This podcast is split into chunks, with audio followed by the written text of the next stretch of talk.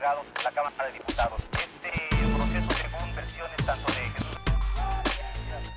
Las autoridades anunciaron que asaltantes eran probablemente jóvenes, Durazo publica un discurso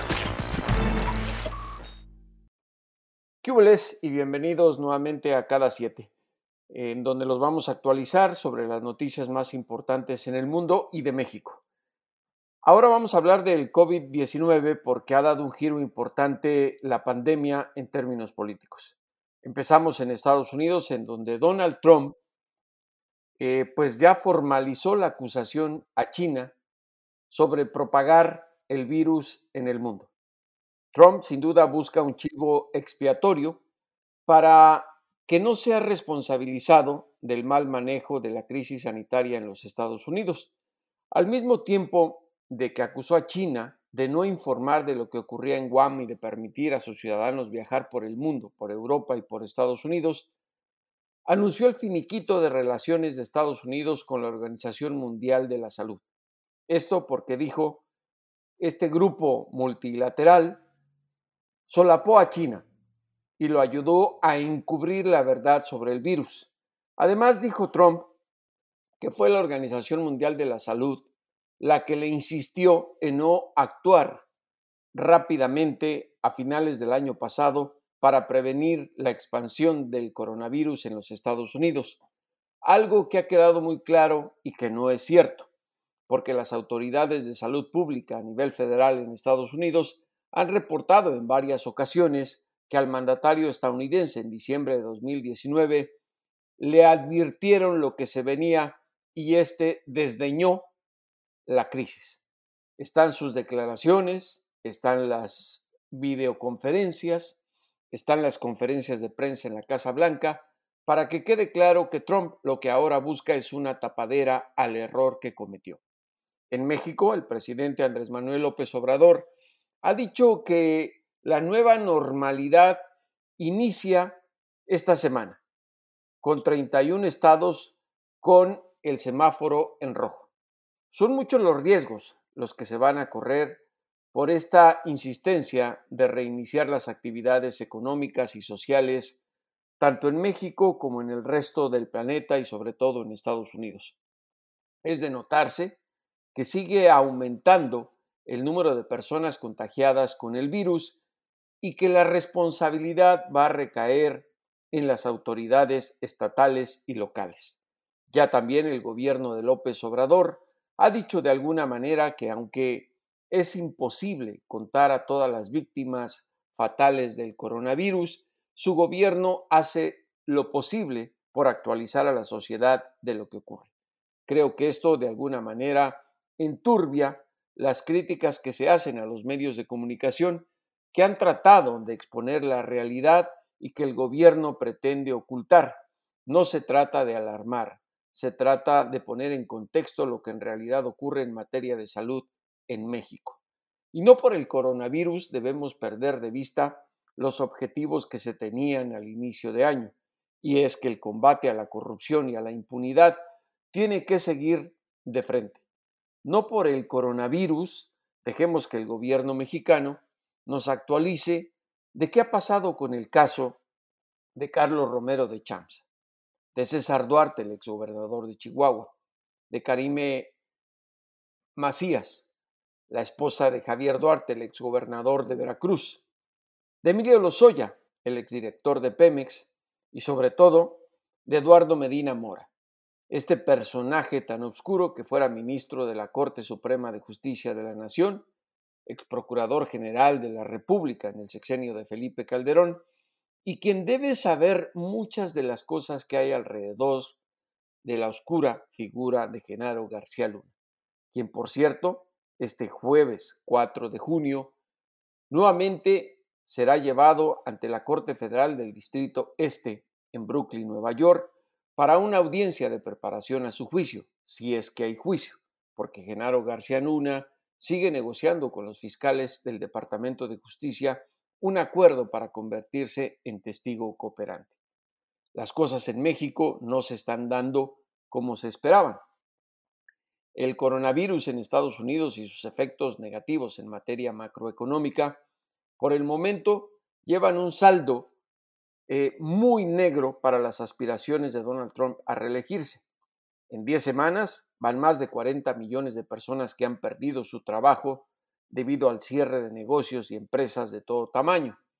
Se estima que para mayo la tasa anualizada de desempleo en Estados Unidos será del 20%, por lo menos. La reducción del Producto Interno Bruto ni se diga, a niveles de la Gran Depresión del siglo pasado. México no tiene mucha expectativa de tener una mejor cara en materia económica, aun cuando el presidente Andrés Manuel López Obrador está minimizando los pronósticos que hace hasta el mismo Banco de México, y ni se diga organismos multilaterales de crédito como el Fondo Monetario Internacional o el Banco Mundial, la realidad es diferente. Hará falta crear muchos empleos.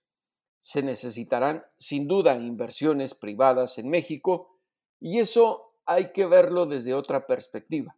No se trata de regresar a las políticas del pasado, a las neoliberales como las trata Andrés Manuel López Obrador, porque nos ha quedado muy claro que ese tipo de políticas que no avanzan para combatir a la pobreza ensanchan sin duda la corrupción gubernamental. Se trata de ser objetivos y mirar de frente una realidad que no por un virus las autoridades pretendan ocultar. Ahora vamos con una entrevista muy interesante que le hicimos al actor mexicano Tenoch Huerta, quien con su lenguaje tan directo y crudo nos habla de lo que es en realidad el cine sin el financiamiento gubernamental y para acabar con el mito de que todos los actores a quienes vemos en la televisión, en el cine y ahora en las series tan populares hasta en Internet no son ricos ni millonarios como muchos suponen. No dejen de vernos cada siete, su podcast que irá mejorando conforme pasen las semanas. ¿Qué les? Es un honor tener a un gran amigo y además a un gran actor mexicano, Tenoch Huerta, eh, para este episodio de Cada Siete Tenoch. Muchas gracias por la, aceptar la invitación para platicar con nosotros. No, pues a ti, gracias, gracias por la, por la invitación, por, por la introducción y, pues vamos a darle. Oye, Tenoch, eh, ha surgido un tema eh, problemático en México. Eh, en aras de la austeridad, el gobierno del presidente Andrés Manuel López Obrador pues ha incitado a hacer recortes en los gastos. aquí Mario Delgado, el coordinador de la bancada de Morena en el Congreso mexicano, se tomó la iniciativa de proponer eliminar los fondos a Fidecine, una de sus principales propuestas, la cual, pues, para fortuna de todos los mexicanos, ya la echaron para atrás. ¿Nos podrías explicar en qué podría afectar al cine mexicano que en los últimos años, gracias al trabajo de gente como tú, ha tenido renombre internacional, si ocurriera esta barbaridad que quería hacer Mario Delgado? Pues mira, lo que pasa es que eh, los fondos para la, para la producción cinematográfica y postproducción son eh, los que mantienen y los que han dado eh, no nada más continuidad, sino que crearon prácticamente al cine, a este nuevo cine, en esta nueva era de la cinematografía nacional. Este, estos oh, fondos, por ejemplo, en el caso de Fidecine, te da el 49% del total que necesites para levantar una película. No la financia al 100%. La financia al 49%, lo puedes combinar con otros fondos de producción también gubernamentales hasta alcanzar un 80%, si es que quieres combinarlos, si puedes combinarlos, y eh, el resto lo tienes que conseguir tú. O sea, es una coproducción. Estos eh, fondos sirven para coproducir películas que de otra manera sería imposible. El límite de dinero que te dan me parece que son 6 millones de pesos. Entonces, eh, si tú, tu película cuesta 12 millones, tú consigues este, 6 millones por donde puedas y otros 6 millones de pesos te los puede dar este, el, el Fidecine. De esta manera es que estamos logrando producir más y producir mejor y producir con calidad, porque estos fondos los puedes ocupar creo que hasta el 20% de estos, de este fondo, lo puedes utilizar, por ejemplo, para, la distribución. para que tu película llegue a las salas y demás. Entonces, hay diferentes maneras de ejercer el, el presupuesto, de ejercer esta lana, y eh, algo que está haciendo, que está proponiendo el gobierno es desaparecer los fideicomisos, porque detectaron que muchos fideicomisos, según Pájaro Político, hasta el 84% de los fideicomisos del país eh, tenían irregularidades y se prestaban a la corrupción. Eh, no es el caso del Fidecine, está, tiene una ley que lo regula, está perfectamente regulado y está perfectamente eh, fiscalizado y se puede buscar y se puede encontrar porque es público, es transparente. Quien quiera puede meterse a la página de INCINE y puedes rastrear hasta el último peso y en qué fue gastado para no para evitar la sospecha de que esta lana se está utilizando para comprarse un coche nuevo, una casa nueva y demás. Entonces, el cancelarlo, las consecuencias es que baja la producción, y hace mucho más difícil que gente que no tiene los medios, porque el cine es un, es un arte caro, que no tiene los medios para levantar su propia película y que no se quiere ver en la necesidad de ir a pedir con particulares el 100% de tu producción a riesgo de que te obliguen a poner a su hermana o a su tía o a su prima de protagonista de la película. Entonces, para evitar eso y para tener autonomía y tener eh, más eh, autonomía creativa, pues necesitas que los fondos del gobierno sean asignados, porque el gobierno al final ya no te pide que tengas una línea argumentativa, ni te pide un casting determinado, ni nada. Entonces, esto no nada más afecta a nivel creativo y artístico, que ese ya es mucho decir, sino también a nivel económico, porque pues más de treinta y tantas mil, treinta y dos mil o algo así por ahí puse el dato en Twitter, eh, personas en el 2018 fueron contratadas para trabajar en el cine, se crearon 30 mil empleos a partir del cine, casi 300 empleos más que la, industria acerera nacional en el mismo periodo. Entonces, no nada más estamos hablando del sacrificio de la cultura, sino también de fuentes de empleo, que además el cine tiene todo el potencial para volverse una industria que genere muchas riquezas en el país somos la cinematografía de habla hispana más potente, más poderosa, más dinámica del mundo y allá afuera hay 450 millones de hispanoparlantes que podríamos salir a conquistar con nuestra cinematografía y generar una industria rica como es la industria de Hollywood. Digo, guardar sus distancias y sus proporciones, evidentemente, pero sí que podríamos, eh, hay un mercadazo allá afuera.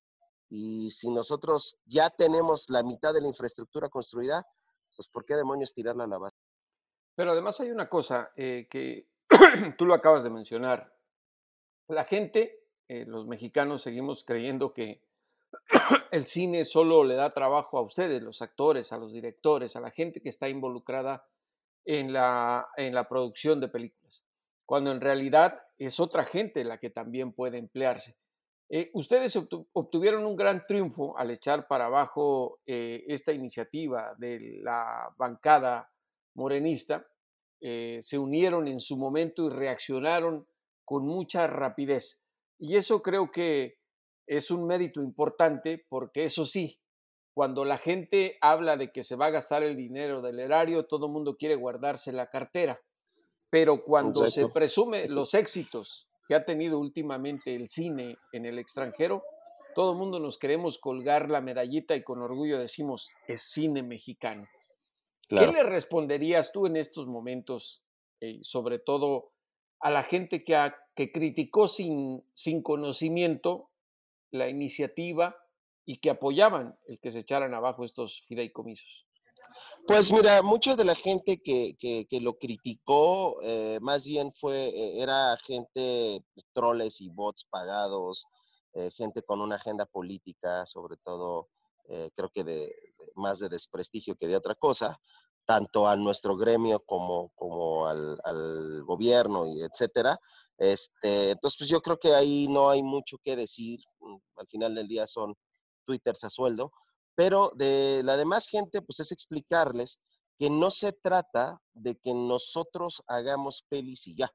Se trata de una industria que genera riqueza, que genera empleos y que genera eh, bienestar, evidentemente, para quienes están involucrados y que nosotros no somos los principales Si bien obviamente somos las caras más conocidas porque somos, tú vas a ver una película y tú no dices, ah, yo creo que el asistente de producción no llevó los cafés a tiempo. no vas a ver eso, no vas a ver la película y dices, ah, ese, ese actor me gusta, ese actor no me gusta, la peli está chida, no está chida, y los más avesados dirán, ah, qué buena foto, qué mala foto. Evidentemente, nadie va a decir, yo creo que los de transportación no recogieron a tiempo a sus actores, o sea, pues nadie va a ver eso. Pero detrás, tienes, si tú piensas que en una película de bajo presupuesto con un crew reducido, hay de 25 a 45 personas. En un cortometraje trabajan de 25 a 30 personas. Eh, en una película normal trabajan de 120 a 140 personas. Y en las películas grandes van de 140 a 180 y a veces hasta 200 personas involucradas. Hay tres etapas de producción, que es la pre, que es preparar la película, donde se emplean casi 60 personas. Está la producción como tal, que son casi, esto te digo, depende del tamaño de la peli, pero digamos un número redondo, 120, 140. Y después está la postproducción, que son otra vez como 60 personas. Estamos hablando que una película emplea a una cantidad importante de personas durante aproximadamente un año o año y medio o dos años que dura desde que se empieza hasta que se termina. Entonces son fuentes de empleo y son, eh, es dinero que va repartido a muchísimas familias, a muchísimas industrias relacionadas y que efectivamente no nada más termina en nosotros, a pesar de que nosotros somos el rostro más visible, allá atrás hay un montón de gente y si no, pues basta ver el sindicato de los técnicos de cine cuánta gente tiene afiliada al sindicato de técnicos, el sindicato de actores, cuántos actores estamos afiliados. Estamos hablando de un montón de gente que está involucrada dentro del cine y toda esta gente se ve eh, pues privada de, una fuente de empleo si el cine termina de, si ya no se, si ya no se apoya, ¿no? Entonces, es eso. Simplemente somos el rostro más visible. Evidentemente, al, tener al ser el rostro visible y a tener una fuerza, eh, llamémosla, un, un, poder mediático mayor, pues somos nosotros los que tenemos que salir a dar la cara y somos nosotros los que tenemos que salir a pelear. Pero algo que debe quedar claro es que si bien obviamente peleamos por lo nuestro, en nuestra lucha van incluidas muchísimas familias y muchísima gente que no tiene ni el impacto ni tiene la, la, la proyección y que tampoco generaría el mismo interés que generamos nosotros como, como actores, como realizadores, eh, porque sabemos que, que, así funciona la, la pues sí, la, eh, la, la, gente, el público en general, la, la sociedad civil va a generar y va a reaccionar más cuando hay una figura pública de por medio que cuando es eh, gente común y corriente que no tiene esta proyección y no, y eso, pues así funciona, lamentablemente. Entonces, pues nosotros tuvimos, tuvimos que salir a, dar la batalla y, hacer entender que este fideicomiso es transparente, que no se puede extinguir un fideicomiso que tiene, que cumple las reglas cuando ellos desde el principio dijeron que los que cumplían las reglas se quedaban y pues de repente salen con que se extingue y además no nada más que se extingue, sino esto que te digo, hay un montón de gente y un montón de lana y un montón de producción que se ve comprometida y que, y que pues no podríamos nosotros permitir que así fuera, pues.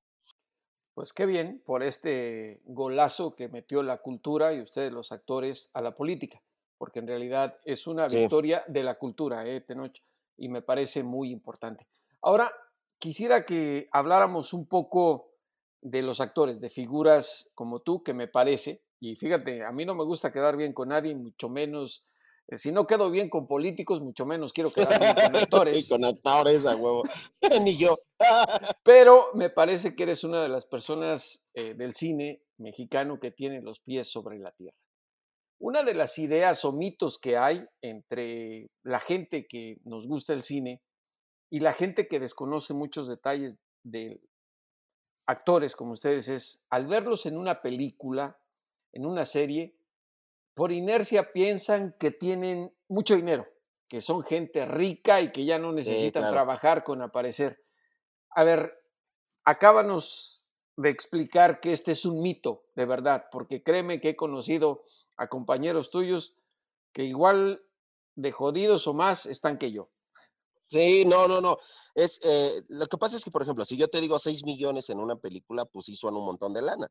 Suena más de lo que podría ganar un maestro en 15 años de, trabajo, ¿no? Entonces, eh, lo que sucede con este tipo de, ideas es que, eh, bueno, estos 6 millones no son en, en pagar salarios, ¿no? Hay que rentar una planta de luz, hay que rentar una camioneta, por ejemplo, las camionetas que tú rentas, las más baratas, están en 1.300 pesos diarios para poder transportar a todo el personal, 1.300 pesos diarios. Por 10 días ya son 13,000 varos.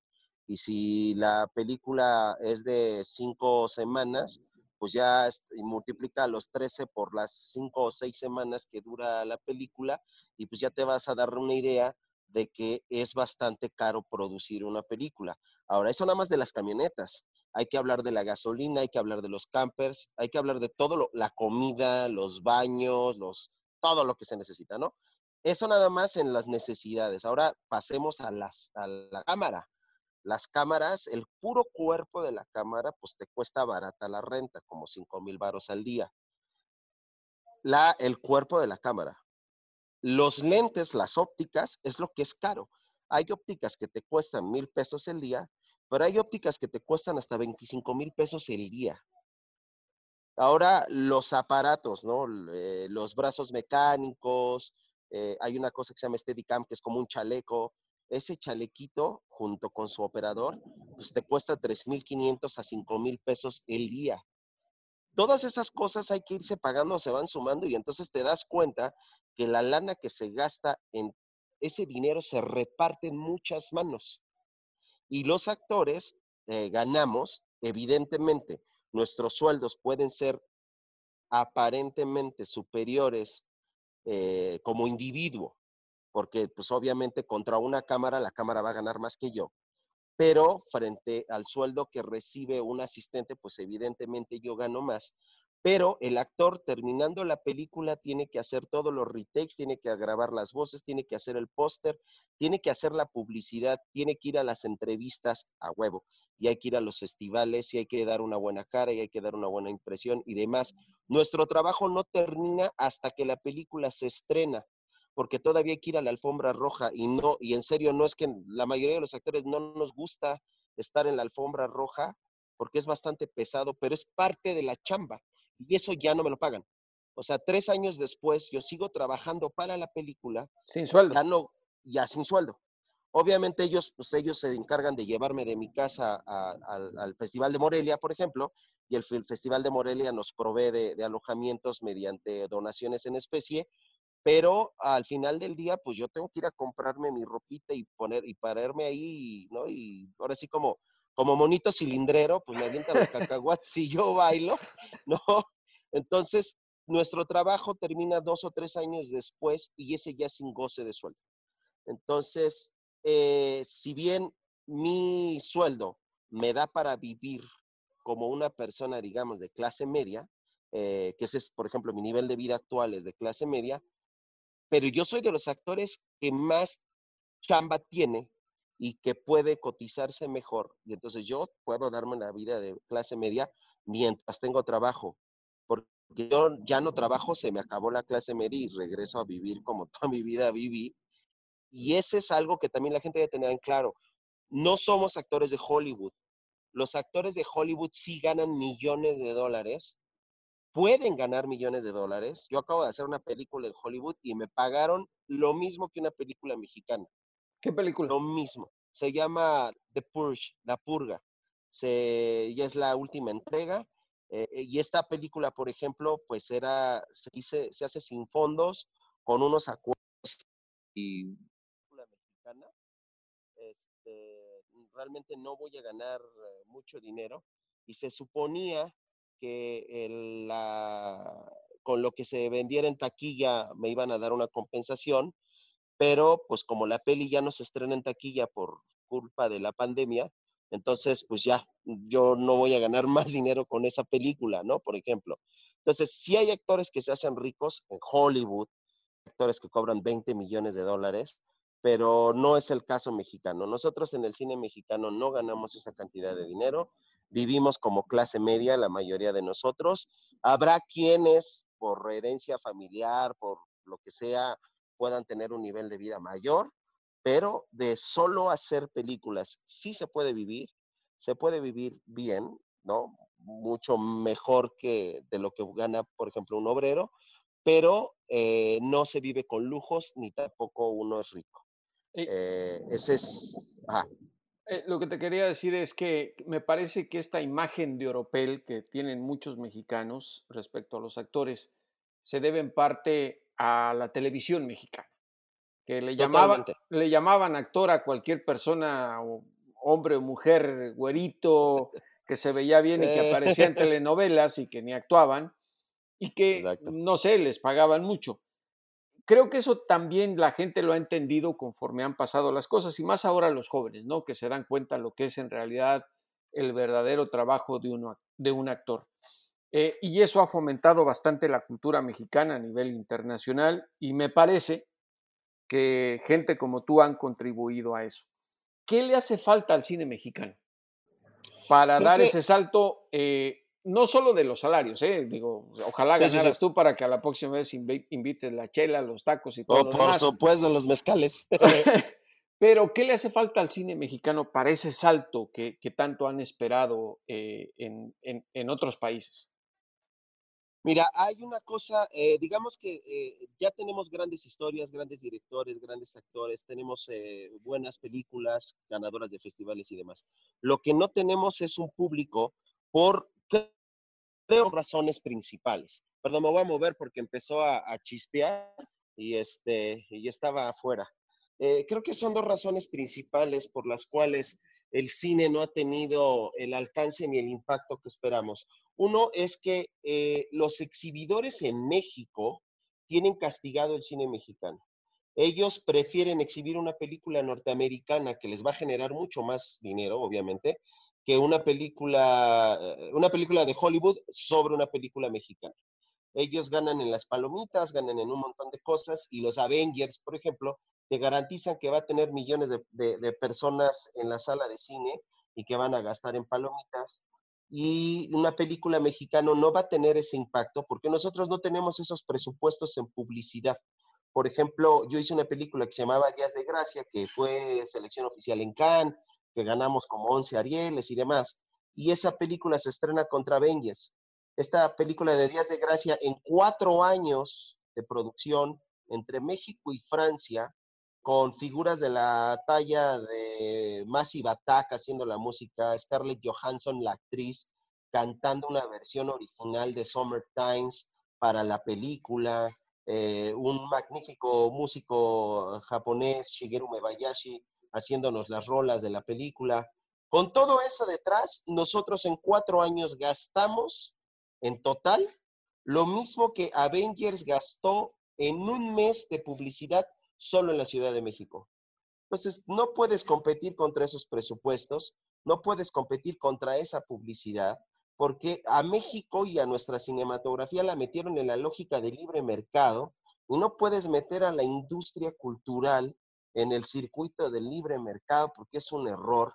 Y eh, por otro lado, pues los exhibidores no nos ayudan, hicieron un duopolio que tiene la obligación de, mantener la cultura, porque pues para eso compraron todo y apañaron todo, pues ahora ese duopolio debería de, ser consciente de que tiene que exhibir eh, cultura, porque se volvieron de una, de una manera casi museos. En el museo se exhibe el arte, entonces tendrían que exhibir el cine mexicano, tendría que haber reglas que lo protejan en todo el mundo, todas las cinematografías de todo el mundo tienen reglamentaciones que protegen su propio cine.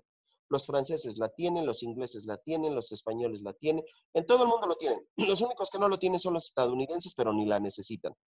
Todos los demás países del mundo tienen acuerdos y tienen leyes para proteger su cinematografía México tendría que estar haciendo lo mismo, proteger su cinematografía para no ser vulnerada por el cine norteamericano, no lo tiene. Y además, creo que México también, primero, conquistar el mercado interno pero también pensar que allá afuera hay 450 millones de hispanoparlantes a los que podríamos ir a conquistar con nuestra cinematografía, ya que tenemos a los mejores directoras, guionistas, directores, productores, eh, gente, fotógrafos y demás, directores de arte. Tenemos de lo mejor en México. Nuestro cine es muy premiado alrededor del mundo. Pues podríamos tener, ya tenemos, digamos que toda la materia prima y la producción Ahora lo que necesitamos es la salida, la venta al público. Pues podríamos ir a conquistar esos mercados si la iniciativa privada y el gobierno lo pudieran siquiera entender, si se quitaran la miopía de la ganancia rápida y inmediata y empezaran a pensar a largo plazo que esta puede ser una industria que genere muchos, muchos millones de pesos para el país y que puede ser una palanca de desarrollo. Tiene todo el potencial, ahí están no es que tienes que esperar a que la infraestructura funcione y generar esto. No, ya está, ya está montado, ya está el negocio. Ahora sí que las quesadillas ya están ahí. Ahora hay que ir a venderlas. Necesita el empujón. Oye, Tenoch, hay un, hay un tema eh, que se ha vuelto una especie de, pues yo lo veo como una astilla clavada en el cine mexicano y en lo que se ha producido últimamente. Y aquí eh, tiene culpa, me, pasa, me parece lo que ha ocurrido en nuestro país en los últimos años, que es la violencia. Se han hecho apologías a, pues, básicamente a los cárteles del narcotráfico, eh, y hay gente que llama a la problemática narcocultura. Yo soy de las personas que no acepto como mexicano la narcocultura. Yo la veo como una anomalía social a nuestra cultura, porque la cultura de México es muy rica. Sin embargo, no podemos negar la realidad. Eh, yo eh, tengo hasta culpa, son ensayos periodísticos los que he escrito sobre el problema del narcotráfico en México. Tú participaste en Narcos México, eh, tomando el papel de, de, uno de los narcotraficantes más conocidos en la historia de nuestro país, para desgracia nuestra. Pero te quiero preguntar, se siguen produciendo narcoseries, narcopelículas, en fin, muchas cosas. Eh, ¿Esto ha ayudado o ha generado eh, que se, rompa de alguna manera el atractivo que ya se estaba ganando del cine mexicano? Pues mira, para empezar, habrá que, distinguir que las series son producidas por, por particulares. Eh, las series eh, son producidas por Netflix, por Amazon, por, ¿no? Por, son sobre pedido y generalmente esta lana viene de ellos, no, no viene del gobierno. Si bien sí hay un esquema de coproducción con series, pero es, es muy, muy nuevo y hasta donde tengo entendido se ha aplicado muy, pocos, muy, pocas series. Entonces, mm, las series son un boleto que se cuece aparte son algo que se cuece aparte. En el caso de las películas, hace poco fui a un, a un, a un cine debate en, la UNAM eh, respecto de, esto y decían que se hacen, en los últimos 25 años, se han hecho alrededor de 50 entre películas y series de narcotraficantes. Quiere decir que se está haciendo una cada seis meses durante los últimos 25 años una cada seis meses. En el 2018 se produjeron 187 películas. Dos tenían que ver con el narcotráfico, solo dos. Pensar que esas dos películas son las que pusieron al país donde está, pues a mí me parece muy, muy inocente, ¿no? Decir, claro, es que hicieron una película y por eso existe, eh, por eso Felipe Calderón le trabajaba para el Chapo Guzmán, porque vio una película o porque vio una serie y por eso García Luna este, vio a Kate del Castillo en La Reina del Pacífico, en La Reina del Sur. Entonces, por eso, por eso García Luna se volvió narcotraficante, porque vio a La Reina del Sur. Pues no, o sea, eh, no somos nosotros, ni es, no, es el cine ni las series los que han destrozado este país. Eh, yo les decía a estos académicos, ¿alguna vez se han tomado la molestia de ir a los reclusorios con los jóvenes que están ahí por narcotráfico, por narcomenudeo, por ser halcones o cualquier otra cosa y les han preguntado, oye, ¿tú te metiste de narco porque viste a Tenoche en, en, Narcos? ¿Te metiste de narco porque viste a Kate del Castillo? te metiste de narco porque viste a Wagner Moura haciendo a Pablo Escobar en Narcos 1? le han ido a preguntar, es por eso, es que estaba oyendo a los Tigres del Norte y dije, claro, voy a agarrar mi arma y voy a salir a matar gente en la calle. A mí me parece que no. Yo, yo podría decir que no. Se meten de narcos por necesidad económica, pero también porque en el caso, por ejemplo, del fraccionamiento donde yo me crié, que era de clase media, eh, pues los chavos de mi generación se metieron de narcos y de secuestradores porque querían seguir manteniendo el nivel de vida con el que se con el que crecieron, desde que eran niños. Y ellos para querer para seguir siendo clase medieros a pesar de que tenían algunos universidad pues se metieron de narcos o de secuestradores y no es porque hayan visto ah, porque me hayan visto hacer de Caro no y, y, además hay otra cosa Tenoch, que perdón que te interrumpa eh, los académicos eh, yo tengo cierta aberración hacia ellos porque me parece que jamás, por ejemplo, muchos de ellos han pisado la frontera norte. No conocen y ni conocieron cuando estaba el conflicto más fuerte en el sexenio de Calderón y se dedican a leer, trabajos de otras personas y hacen sus conclusiones. Sin embargo, hay una cosa muy real, y te lo digo porque lo he visto en muchas gentes eh, que viven en la pobreza total. Eh, luego te dicen, es que además nos volvemos famosos. Y así de descarada se ha vuelto la situación en nuestro país. Yo no critico el trabajo de los actores en este sentido porque nos tienen que demostrar de lo que se deben avergonzar los políticos en un trabajo cinematográfico, en una serie. Pero también creo que se corre el riesgo de llegar a la orillita de promover esa narcocultura que yo insisto sigue siendo una aberración de la cultura mexicana. Sí, indudablemente. Eh, pero podría decir yo, por, lo, por, ejemplo, podría decir que es lo mismo con el periodismo, porque van a salir en los periódicos, porque van a hablar de ellos en los periódicos, van a hablar de ellos en las noticias. Entonces, o, salen en las series o salen en las noticias, la cosa es que se van a hacer famosos. Ya nos empatamos uno a uno. o sea, es que, es que va, va por ahí, o sea, claro que se van a hacer famosos. Entonces, ¿cuál es el problema? ¿El medio o que quieren ser famosos? O sea, que vivimos en una cultura mediática, que vivimos en una cultura donde la aceptación o una de las ambiciones mayores de la gente es ser famoso y ser muy conocido, no importa lo que hagan. Ese, eso, para mí es mucho más grave eso que, que el que quieran, o sea, es que quieren hacerse famosos, sí, es grave, pero ¿por qué quieren hacerse famosos? ¿Qué cultura hemos construido que dentro de sus códigos de validación está la fama, la capacidad de violencia, la capacidad económica y la capacidad que tengo yo de dominio sobre otras personas? Es lo que me valida como hombre. Estamos en un terreno donde los códigos de validación, donde las cosas que nos validan como seres humanos están torcidas. ¿Qué tal que la validación sea ayudar a mi pueblo? ¿Qué tal que la validación sea hacer un tequio como hacen las culturas, como hacen los, los pueblos originarios, ¿no? Por ejemplo. ¿Qué tal que mi sistema de validación va en ese sentido en lugar de cuántas mujeres puedo traer en una camioneta, en una pick-up? ¿no? Entonces, creo que va por ahí. Eh, y volviendo un poco al tema de las pelis, al final del día, el cine, el arte, habla de lo que nos duele y nosotros hablamos de lo que nos duele. ¿Y qué nos duele? La violencia y nos duele el narcotráfico, por ejemplo.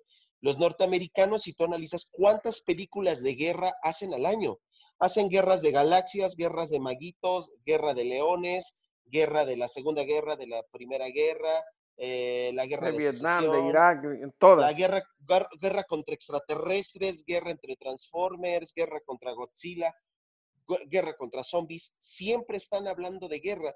¿Por qué Estados Unidos, la mayor parte de su cinematografía va de la guerra? Porque es lo que les duele. Son un país que cada dos generaciones se va a una guerra. Cada dos generaciones manda a toda su juventud a matarse en un suelo extranjero por una causa que ni entienden. Por eso los norteamericanos hablan de la guerra. ¿Por qué nosotros hablamos de la violencia y del narcotráfico? Porque es lo que nos duele.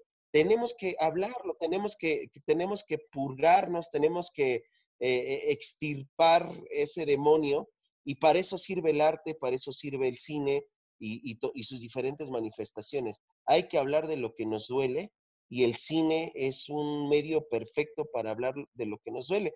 Digamos, de, una, de alguna manera, es como ir al psicólogo y entonces, eh, así como nosotros nos sentamos en el diván a platicarle al psicólogo nuestros dolores, eh, como sociedad hacemos películas para relatarle al mundo de lo que nos duele. Estamos haciendo procesos catárticos. Y yo, por ejemplo, en el caso de la serie de Narcos, yo creo que hay un proceso catártico importante porque si bien los chavos ven una película, por ejemplo, ven el hombre araña y se emocionan y dicen, ah, huevo, el hombre araña y aventarse de los edificios, no se suben a un edificio y se avientan.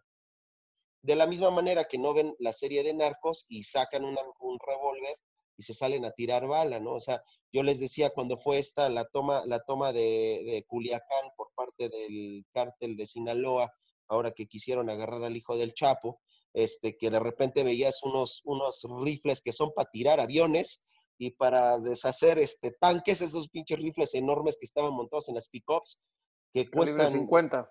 que cuestan 12 mil dólares hasta donde tengo entendido.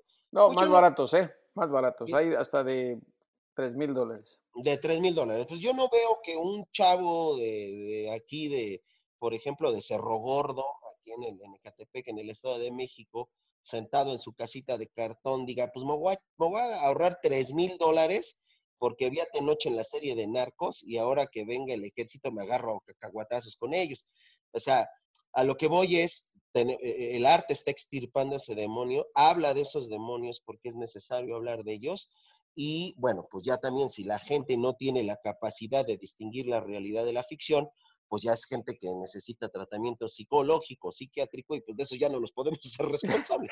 Oye, Tenoch, eh, a ver, eh, para terminar esta entrevista que te agradecemos para cada siete, eh, ¿cuáles son tus proyectos inmediatos? ¿En qué estás trabajando? Pues también queremos saber aparte de que nos des ansias todas las mañanas con los roles que te comes con unas ganas que no me gustan los roles, pero cómo se me antoja la manera como que los muerdes.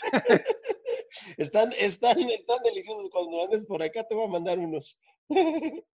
No tienes idea de lo ricos que están. ¿En qué, estás, ¿En qué estás trabajando en estos momentos? ¿Cuáles son tus proyectos? Pues mira, estábamos eh, haciendo la serie de Mexica, que es una, una, una reinterpretación eh, de la conquista de México, eh, la llegada de Hernán Cortés a México Tenochtitlan y cuando se conoce con, con Moctezuma. Este es una, eh, está alejado de la versión oficial donde Moctezuma era un tipo pusilánime y sumiso y fanático. Es todo lo contrario en, este, en, esta, en esta serie la protagoniza Javier Bardem, Bardem eh, Yoshir Escárcega y yo, como Moctezuma, yo ya como Malinche y Javier Bardem, evidentemente como Cortés. Este, la produce Steven Spielberg.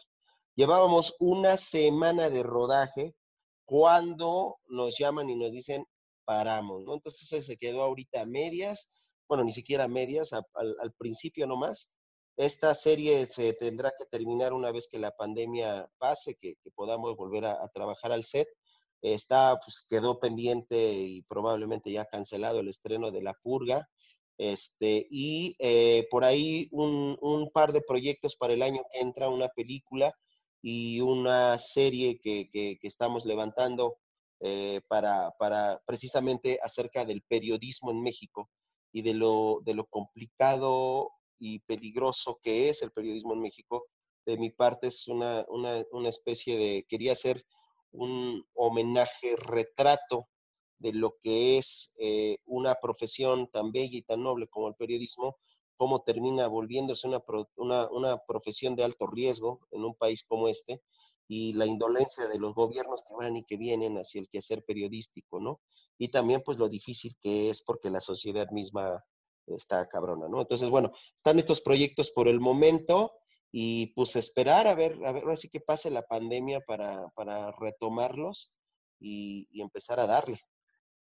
Pues Tenoch, muchas gracias por estos minutos que nos concedes. Eh, para cada siete, a la gente que nos escucha y nos ve, les pido que nos siga en Telegram, estamos en Spotify, eh, en iTunes, en Twitter, en Facebook y en Instagram cada siete y como siempre, Les pido a los políticos y a los criminales, devuélvanos a ese México que nos arrebataron. Muchas gracias. Que así sea. Hasta luego.